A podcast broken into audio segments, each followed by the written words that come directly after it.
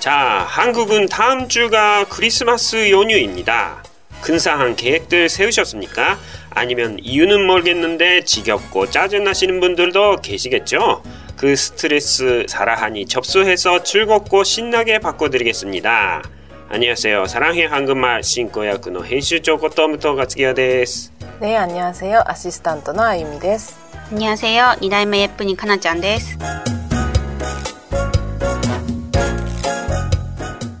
はい。さあ、韓国は来週がクリスマス連休です。素敵な計画立てられましたか？または理由はわからないけど、うんざりで腹が立つという方々もいらっしゃるでしょう。そのストレス、サラハンが引き受けて楽しく気分よく変えて差し上げます。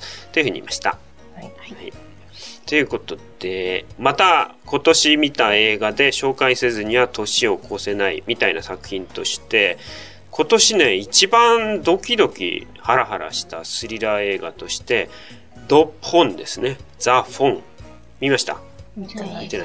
これはね、無条件おすすめですよ。ビデオとかでもぜひ見てほしい。怖い。怖いスリラー。ホラーじゃないね、スリラー。家族で見に行って家族中が楽しんで帰ってきたって感じなんだけど、うん、まあ1年前に殺された妻から電話がかかってくるみたいなキャッチフレーズだったんでね。で、一応あらすじを読むと、2014年5月16日、ソチョドンの住宅街で殺人事件が発生。妻が殺害されて1年後、妻から電話がかかってきた。すべてを取り戻せるたった一度の機会。ドンホはその電話によって1年前のあの日を変えることができる機会を得ることになるが、ということなんだね。これ何かっていうと、まあ、似たような題材の映画はいくつかあるんだよ。一番有名なのは、米国映画で、フレクエンシーっていうね、映画あったけど、何かっていうと、アマチュア無線かな？とにかく、過去と現在が繋がっちゃうってやつ。電話で。そういうジャンル映画と言ってもいいんだけど、時間を超えて会話ができてしまうようになるというタイムマシンじゃないけど、並行時間というかな、そういう設定のスリラーなんですね。なんかでもそういう映画はあるよね、うん、あの韓国映画でもあったよね、うん、ありました。ね、そういう意味ではなんかありふれたっていうかもうそのパクリじゃないかみたいに言うこともできるんだけど、まあ、そういうのは関係ないぐらい面白かった。主人公たちの体当たり演技というかねまさに韓国ならではの、まあ、家族の愛情ゆえにやっぱりドキドキハラハラが増すわけですよ。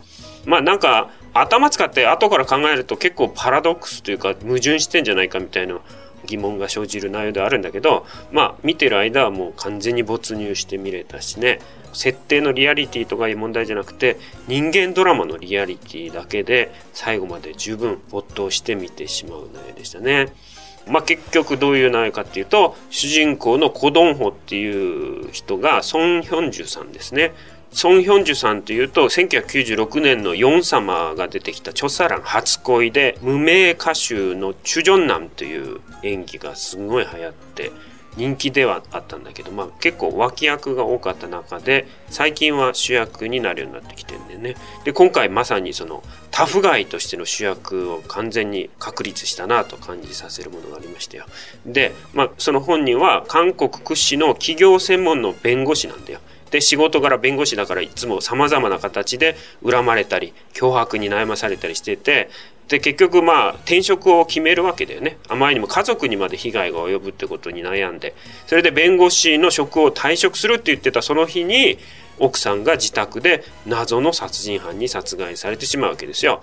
で、当時、そのラジオで何のニュースをやってたかっていうと、太陽に大きなコロナの爆発が起こって、1日ぐらいの間、携帯電話の電波に異常をきたしますみたいなニュースが伝えられていたんですよ。で、その異常をきたす内容として、過去と現在で電話が繋がっちゃうっていうことが起こってたみたいなんだけど、それが1年後、弁護士としてもう一回復職を決心して、その日に突然、車の中で1年前に殺害されたはずの奥さんから電話が入るわけですよ。で、最初はいたずら電話だと思ったんだけど、過去からの電話だって気づいて、電話越しで奥さんを導きながら犯人との戦いを繰り広げるし、こっちはこっちでまたね、現在に生きている犯人がやってきて、死闘が繰り広げられるわけです。その過去と未来、1年前と1年後で同時進行で同じ犯人と夫と妻で戦うみたいなのがこの内容なんだよね。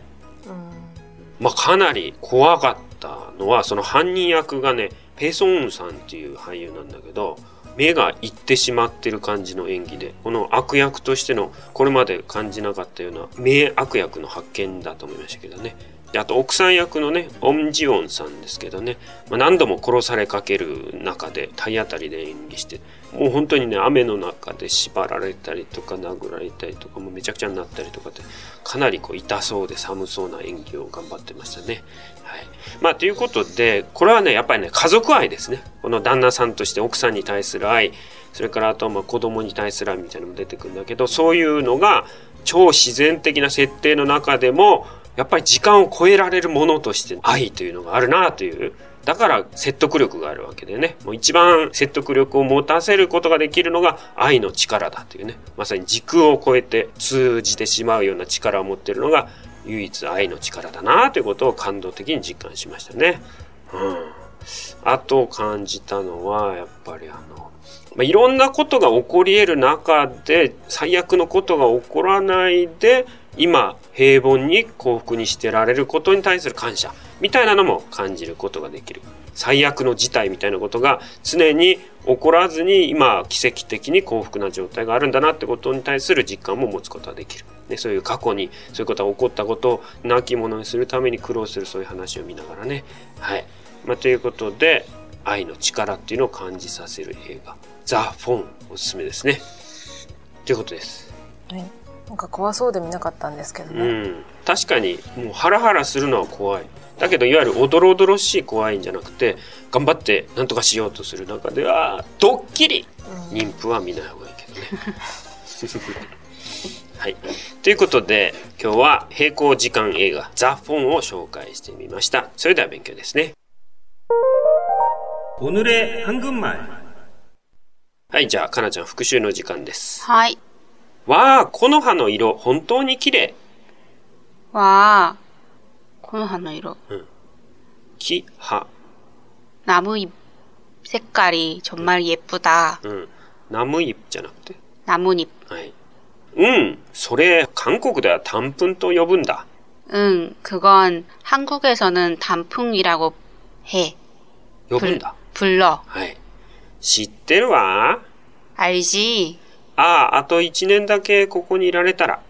ああ、1년만더여기있었으면はい、ということですね。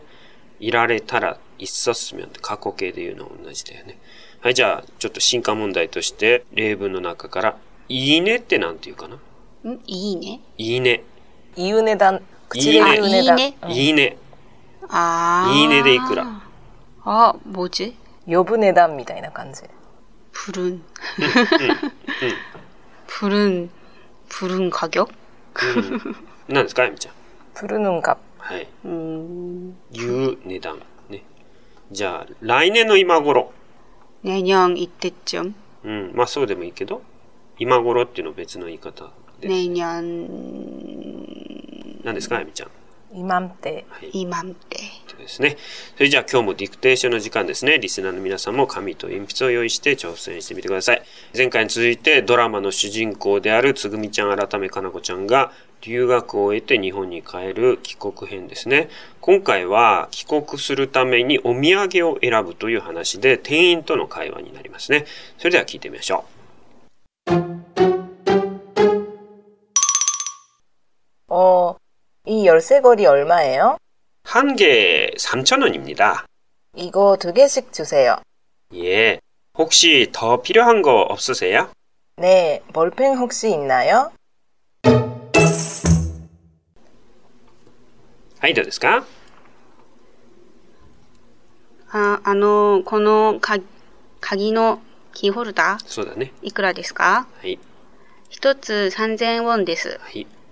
これを二つください。あ、二つ、二つください。うん、もしかして、もっと必要なものはありますか、うん、はい、ボールペンありますか？うん、そうだね。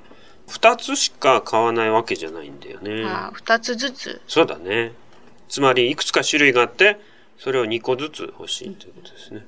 うん、はい、それでは、韓国語で答えられるように2回目聞いてみましょう。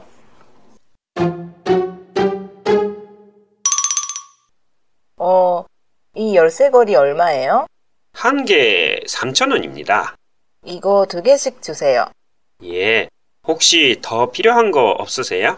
네, 볼펜 혹시 있나요?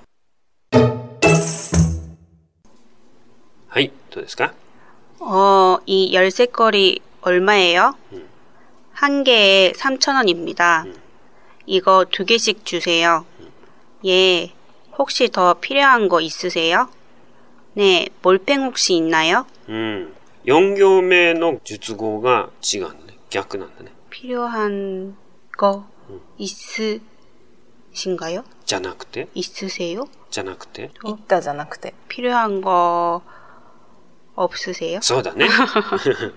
あとね、あの、열쇠の後、なんて言った 열쇠거리? うん、コリっていうのは、ボルコリとかのコリだあからコリそういう意味じゃなくて、コじゃなくて、 고리? そう、コリなんだね。はい。コリっていうのは和のことなんですよ。 음. 輪っかのこと、コリコリっていうのはね。はい。まあ、そのぐらいの違いですけども、ゆっくりバージョンで完璧にしてみましょう。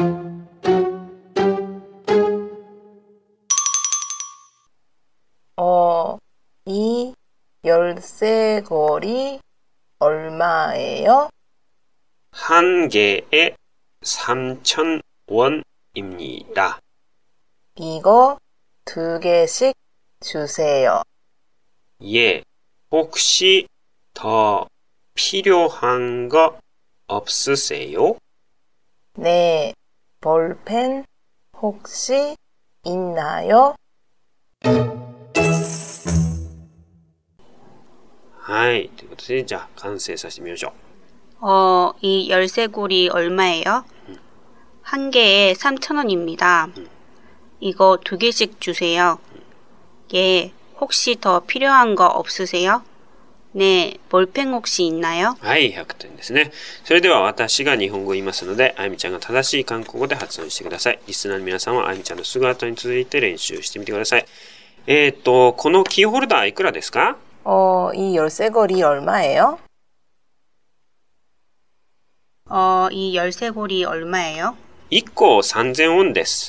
한 개에 3,000원입니다.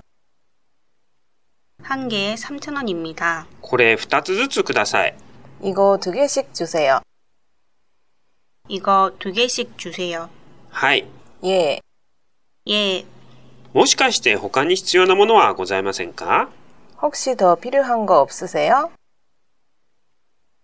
혹시 더 필요한 거 없으세요? はい。 네, 네, ボールペンもしかしてありますか 볼펜 혹시 있나요? 볼펜 혹시 있나요? はい。ということですね。じゃあ、あみちゃん、タムモジョ 단거대 표현ですね. はい。 열쇠, 鍵ですね。せっていうのが鐘ですからね。開くための鐘ってことで鍵になってるわけですね。 고리, 氷と言って輪っかですね。リング 열쇠고리, ということでキーホルダーになりますね。 얼마, いくら、どのくらい、いくつということで、 一つでいくらですかってなっていますか 한 개에 얼마예요? はい。 뭐뭐에 これはえ2なわけだけど、これが値段を示すときには何々でということになるわけですよ。例えば、2個で5000ウォンです。 두 개에 5,000원입니다. はい。 2個に5000ウォンですって言ってるみたいだけど、この場合はでと訳すのが正しいんだね。だから英語で言うと、何々 for 何々、何々をいくらでっていう時のそのでなわけですよね。じゃあ、この時計は5万ウォンで買った。 이 시계는 5만 원에 샀다. はい。1000ウォンで3個です。 1,000원에 3개씩입니다. はい。 뭐뭐씩, これも直訳すると変な場合もあるけど、何々ずつという数量を表す語につく言葉ですね。で、例えば、スイカを一切れずつ食べた。 수박을 한 쪽씩 먹었다. うん。ジョクというのは綺麗ですね。で、し、この場合はそのままずつと直訳すればいいんだけど、例えば、こういう言い方がありますよ。この梨は一ついくらですか 이 배는 얼마씩이에요? うん。 いくらずつですかって言ってるわけだよね。でも、日本語にしちゃうと変だから、いくらですかと訳すわけだね。じゃあ、これ一つ千ウォンもしたんだ。 이거 1,000원씩이나 했어. うん。この場合もしっていうずつね、千音ずつということを言ってんだけど、まあ日本語では訳さない方がいいですね。こういう感じで、ずつなんだけど、日本語とぴったり同じように訳せるわけじゃないずつですね。 혹시, もしかして、万一、ひょっとするとってことですね。 あと、もしという場合にも使われるわけだね。じゃあ、もし出かけるときには、 혹시 외출할 때에는, はい。ひょっとしてお前が来るのではと思って待っていた。 혹시 네가 오지 않을까 하고 기다렸다. はい。 というふうに、もしって言ったり、ひょっとしてって言ったり、まあ、韓国では同じ意味になるわけだね。 필요하다. 必要だ。 볼펜. ボールペンですね。じゃあ、シャーペンって何て言いますかね。 샤프 펜슬. うん、シャープペンスルというふうに言うんですね。シャープペンシルですよね。シャープって言いますよ。うん、そうだ、ね、シャープ、シャープ、うん。はい、なんか質問ないですか？あの、ヘンドポンコリを、うん、私はずっとヘンドポンについたコリみたいな、尻尾みたいなものだからヘンドポンコリって言うんだと思ってたんですけど、ど、これもコリなんですか？コリじゃなくて。う,うん、コリだね。コリ。うん、コリの場合は、だから輪っかになってるんでね。でコーリの場合は尻尾だけど、コーリって言わないとなんないからね。あとは、あの、もっこりと、何々するこり、もぐるこり、ボルこり、そのこりもあるけど、それとも、おとおの違いがありますよね。もっこりは違うでしょ？これ、いいじゃないですか。それは、もっこりだよね。も、も、ね、首のもってもっこり。間違ったのは、も、も、食べるもったとこりがくっついて、もっこりですね。あ、もぐるこり。もっこりの時の。もぐるこりが短くなったもっこり。ね、で、もっこりの場合は、もっこりだよね。だからかける。それはまた、うんね、にいいじゃないですか。首にかけるね。ほ、っこりとかと同じね。はい、あと、うん、例えば、チゲを作ろうと思ってお肉買うときに、チゲコリちゅせよ。それは材料とかコリコリだ。コリ。もぐることかと同じ。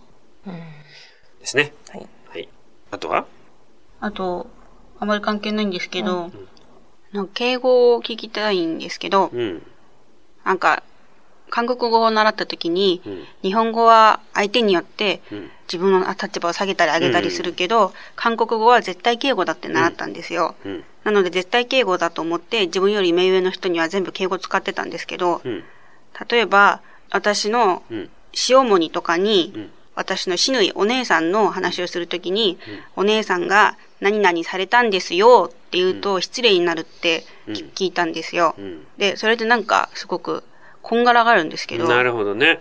まず、言った通り、日本語の敬語は相対敬語なわけですよね。自分より関係が遠い人に対して、自分に近い人の話をするときには、近い人の方を下げなきゃなんない。例えば会社の中で、社長は今いらっしゃいませんとか、そういうふうに社員同士なら話すのに、外の人と話すと、社長の田中いません、みたいに呼び捨てしちゃったりして、そういうふうにして下げるということを、身内を下げるのが相対敬語っていうものなんですよ。で、それに対して韓国は絶対敬語である。これはもう取引先の人と話しても、社長様はいらっしゃいません、みたいに言う。これはもう間違いないことなんですよ。で、その上で、同じ集団の中で上下関係が矛盾した場合に、その人よりも下の人の話をするときには、その人がたとえ自分より上の人でも敬語が使えなくなるということがあるわけですけど、これは何ていうかというと、アッジョンポというわけですよね。アッジョンポ。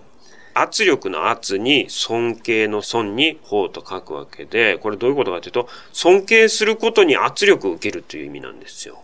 つまり、敬語を使えなくなっちゃう。抑制されちゃうってことであって、決してその日本みたいに献上するために低く言わなきゃなんないとか、そういう問題とは違って、控えるって話なんですね。まあ具体的に言うと、平社員が社長と話すときに課長のことを尋ねられて、普通だったら金課じゃんに向けそのウェグン流しょすんだ。で、金課長様は外勤に出かけられました。と言いたいところなんだけど、そういうことに抵抗があって、その社長を立てるために、金華ジャンウェグン長すみだ。というふうにして、韓国的に言うと呼び捨てにしたような感じで、役職の故障しか入れなくて、金華ジャンと言ってしまう。で、こういうふうにするのが正しい。これがアプチョンポップだってことですよ。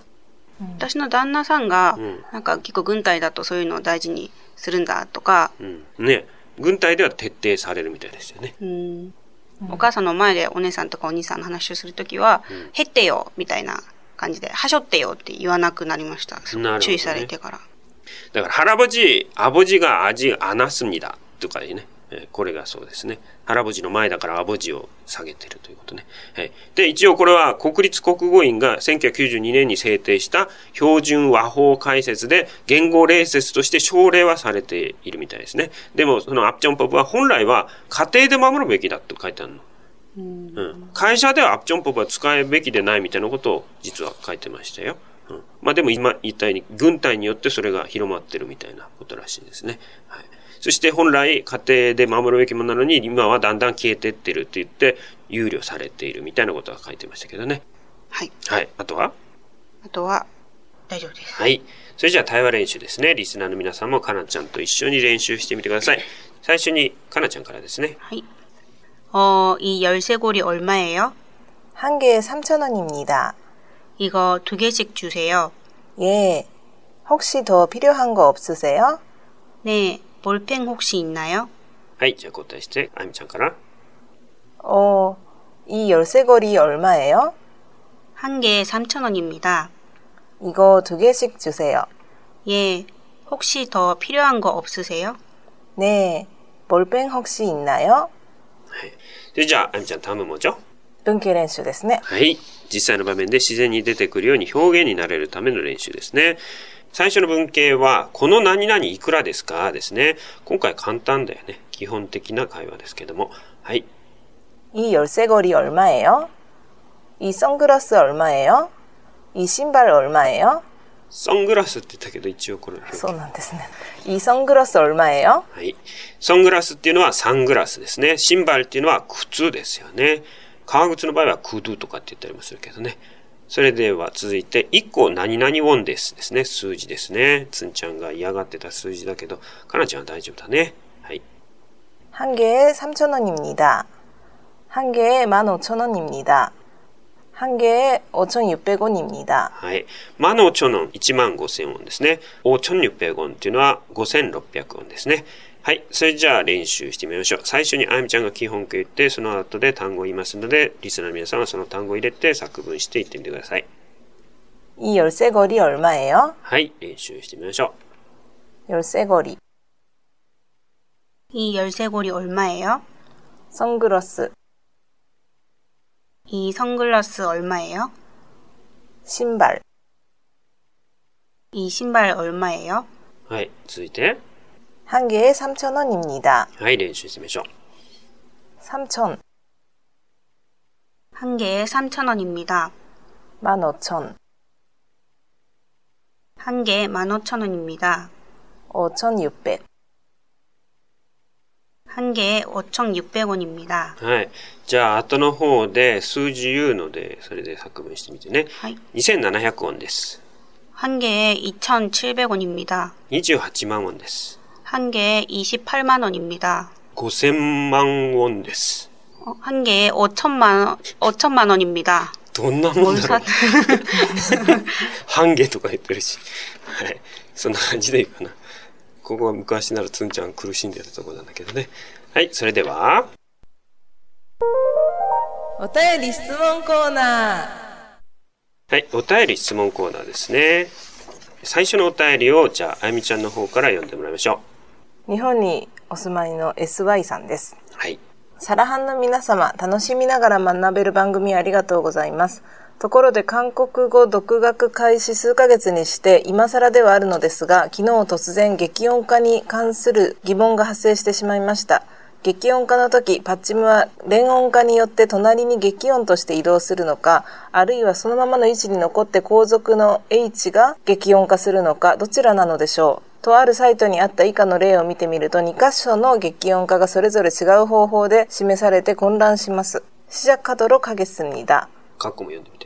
시작하도록하겠습니다。 うん。ちなみに私が使っているテキストにはそのままの位置に残り、後続の H が激音化するのように説明されていますので、そう信じていたのですが、よろしければご教授ください。はい。ありがとうございます。うん、まず、これはパッチムプラスヒュー、ね、H の時の激音化なわけだけど、つまりパッチムが後の H とくっついて、そのパッチムの激音になっちゃうってね。だからこれは 前の記憶が残って、口の形として残っちゃって、カドロになってる、カゲスニダになってるというものなので、記憶なくして、そのまま映っただけにしてカドロだけになるという、シジャカドロカゲスニダではないのは確か。だから記憶を残して、シジャカドロカゲスニダということが正しいということになるわけですよ。で、それはいいんだけど、いやー、これはね、あの、今、あやみちゃんがまさに二つの文章を読んだときに、最初の読みと後の読みで違ってたのが答えなんですよ。すなわち、さっき、シジャカドロカゲスニダっていうふうに普通に読んだのと、シジャカドロカゲスニダって読んだのとが違うじゃないのつまり、こういうふうに変えたからといって、同じ発音になるわけじゃないので、どっちにしてもちょっと違うってことだと思ったらいいんですよ。実際のところ、記憶を残してカドロって言っても、シジャカドロってなっちゃうし、ちょっと違う。だから、私がまあ思うのは、実際にはシジャハドロハゲスニだと、記憶プラスカドロってなるのと、その中間ぐらいの漢字を言わなきゃなんないってことですね。それじゃあ、模範発音でもう一回あゆみちゃんに読んでもらいましょ 시작하도록 하겠습니다. う。うん。記憶も残ってるし、歯も影響を受けて歯になってんだけど、実際のところ両方ともはっきりとは言わないで、中間的な感じで発音する。難しいね。言ってる意味わかるよね。はい。うん。